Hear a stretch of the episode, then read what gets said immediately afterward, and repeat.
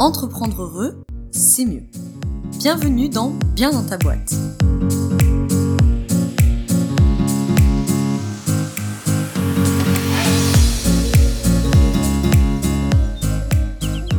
Bonjour à toi et bienvenue dans ce nouvel épisode du podcast Bien dans ta boîte. Je te retrouve aujourd'hui avec un épisode du format debug, donc un format court, où en quelques minutes on va soit nourrir ou initier une réflexion, soit sauter une épine du pied. Aujourd'hui on va être plutôt dans la deuxième option, puisqu'on va être dans un épisode court certes, mais euh, plutôt conseil, pragmatique sur comment on fait pour calmer ces fameuses montagnes russes émotionnelles que tous les entrepreneurs, ou en tout cas que beaucoup d'entrepreneurs connaissent, j'en suis certaine. Avant qu'on attaque cet épisode, je t'invite, si tu le souhaites, à me retrouver dans la description pour cliquer sur le lien et avoir accès à la trousse de secours pour entrepreneurs. C'est un espace privé de mon site où tu vas retrouver des e-books, des fiches outils, des vidéos yoga, des replays d'ateliers, etc pour euh, ton bien-être au travail en tant qu'entrepreneur. Hein. Je suis bien dans ta boîte, on est, on est toujours sur la, sur la même ligne. Hein.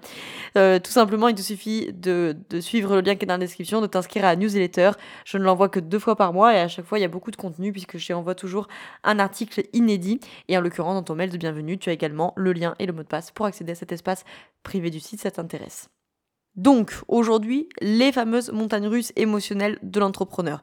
Tu connais ce truc, tu te lèves le matin, t'es au taquet, t'es prêt à dégommer Tim Cook, et à 14h, tu te retrouves, tu sais plus trop comment, en position fétale dans ton canapé, en train d'appeler ta mère, et de lui demander comment c'est possible que t'aies eu une idée aussi con que de te lancer dans cette aventure de fou. Alors, je sais pas si ça te parle, mais je pense que ça parle à beaucoup d'entrepreneurs, hein, de passer par ces grosses variations émotionnelles. Inutile de préciser, bien entendu, combien ces variations d'humeur sont éprouvantes pour toi, pour ton corps, pour ton mental, pour ton business aussi, évidemment. C'est euh, euh, bien sûr un des motifs les plus récurrents hein, pour moi de, de, consultation en fait hein, en coaching donc euh, si ça t'intéresse d'ailleurs je te mets le lien dans la description pour aller voir cette page du coaching holistique sur mesure donc l'idée là c'est de te proposer trois euh, trucs très concrets, trois conseils très concrets, très pragmatiques que tu peux mettre en place dès, euh, dès tout de suite, là, dès tout de suite après le podcast, pour calmer un peu ces montagnes russes émotionnelles. Déjà, la première chose, c'est de calmer ton mental. Parce que, je sais pas si tu as déjà écouté mes, mes, épisodes de podcast, sinon tu m'as peut-être déjà entendu euh, dire ça. La croyance génère la pensée, la pensée génère l'émotion, l'émotion génère le comportement, le comportement génère un résultat, et le résultat, 99% du temps, il valide la croyance. Donc, si tu as des montagnes russes émotionnelles, c'est très probablement que juste avant l'émotion, les pensées sont déjà euh, dans tous les sens. Et forcément, si j'ai des pensées dans tous les sens, j'aurai des émotions dans tous les sens. C'est mécanique. Donc le premier truc, si tu galères avec euh, des grandes variations émotionnelles comme ça, c'est de calmer ton mental. Ah, parce que comme je viens de le dire, c'est souvent l'intrusion des pensées automatiques dans la sphère psychique qui déclenche ces grandes variations émotionnelles. Donc le meilleur moyen pour calmer tes montagnes russes émotionnelles, c'est déjà de ne plus être esclave de tes pensées. Je te mets dans la description un podcast euh, format long que j'avais fait sur la pleine conscience, euh, si ça peut t'aider. J'ai également interviewé, c'est l'épisode 80 du podcast, si je dis pas de bêtises, euh, Stéphane No, qui est un instructeur aussi de pleine conscience, qui parle de lien entre la pleine conscience et le, travail. Donc je t'invite à, à, écouter tout ça si tu es intéressé par ces sujets-là. Parce que voilà, comme je disais, il faut déjà ne plus être esclave de ses pensées. Et tout ça, tout ce vocabulaire-là, c'est un vocabulaire de pleine conscience, hein, finalement. C'est tes pensées ne sont que des pensées. Donc, euh, je ne veux plus être esclave de mes pensées, je veux pas que mon mental euh, me, me, traîne du top of the top au, au de la déprime en l'espace de deux secondes, en fait. Donc calmer son mental, évidemment la pleine conscience euh, fait partie des outils pour le calmer et dans la pleine conscience il y a plein plein plein plein plein plein plein d'outils, de la relaxation, de la respiration, la méditation, etc. Je te laisse aller écouter les épisodes de format long sinon celui-ci va en devenir. Euh, si, si tu veux creuser le sujet. Deuxième conseil que j'ai à te proposer, c'est de te reposer. Je sais, tu dois te dire sérieusement, Laura, vraiment, t'as que ça comme conseil à me donner, tu crois que je l'ai pas déjà entendu 25 fois? Si, je suis sûre que tu l'as même entendu beaucoup plus que 25 fois, mais je suis pas sûre que tu l'aies écouté à chaque fois. Te reposer, accorde-toi du temps, sois doux avec ton corps, avec ton énergie, comme on le serait en fait avec, euh, avec des amis. Hein. On se traite souvent beaucoup plus mal que ce qu'on traiterait nos propres amis, parce que, euh, voilà, hein, soyons honnêtes, on se ferait pas subir, euh, ferait pas subir à un ami la moitié de ce qu'on fait subir à notre propre corps.